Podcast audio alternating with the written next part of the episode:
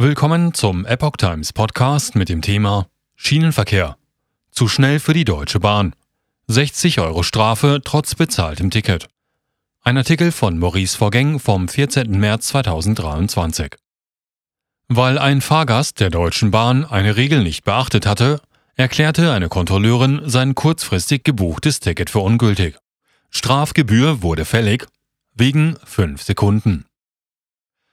In unserer digitalisierten Welt kann man bei Bedarf mal eben verschiedene Dinge mit dem Mobiltelefon bestellen. Ebenso ein digitales Ticket der Deutschen Bahn für eine Fahrt, die man sofort antreten möchte. Dass dieses jedoch nicht direkt nach Abschluss des Bestellvorgangs, sondern erst zwei Minuten später gültig ist, erfuhr vor kurzem ein Fahrgast. Dabei musste er ein Lehrgeld von 60 Euro bezahlen. Die übliche Strafgebühr des staatlichen Konzerns für Fahrgäste ohne Ticket.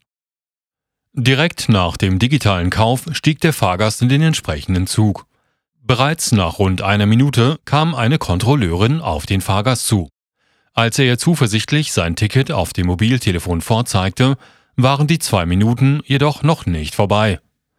Über dem QR-Code zeigte der Timer noch fünf Sekunden an. Das Ticket war so lange noch ungültig. Recht vor Gnade.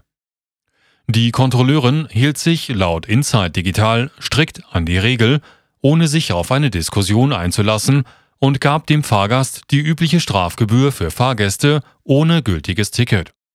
Sie war dazu penetrant und verpocht auf Regeln und Gesetze, teilte der Fahrgast auf dem Portal Reddit mit. Auf ihrer Internetpräsenz erklärte die Deutsche Bahn die Bedeutung des Timers. Demnach handelt es sich um ein Sicherheits- und Kontrollmerkmal. Das Handyticket ist erst nach Ablauf des Ab- bzw. Countdowns gültig.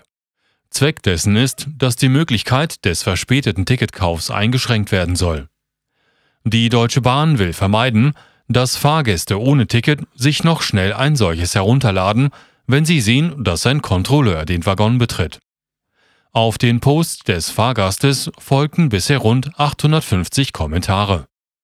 Der Kommentar mit dem meisten Zuspruch schlägt vor, dass man in solch einem Fall zwei Minuten sein Mobiltelefon oder die App auf diesem suchen soll, um das digitale Ticket erst nach Ablauf des Timers vorzuzeigen. Im Fernverkehr gibt die Deutsche Bahn ihren Kunden die Möglichkeit, bis zehn Minuten nach planmäßiger Abfahrt ihr Ticket zu kaufen. Das Unternehmen berücksichtigt dabei die Verspätung ihrer Züge.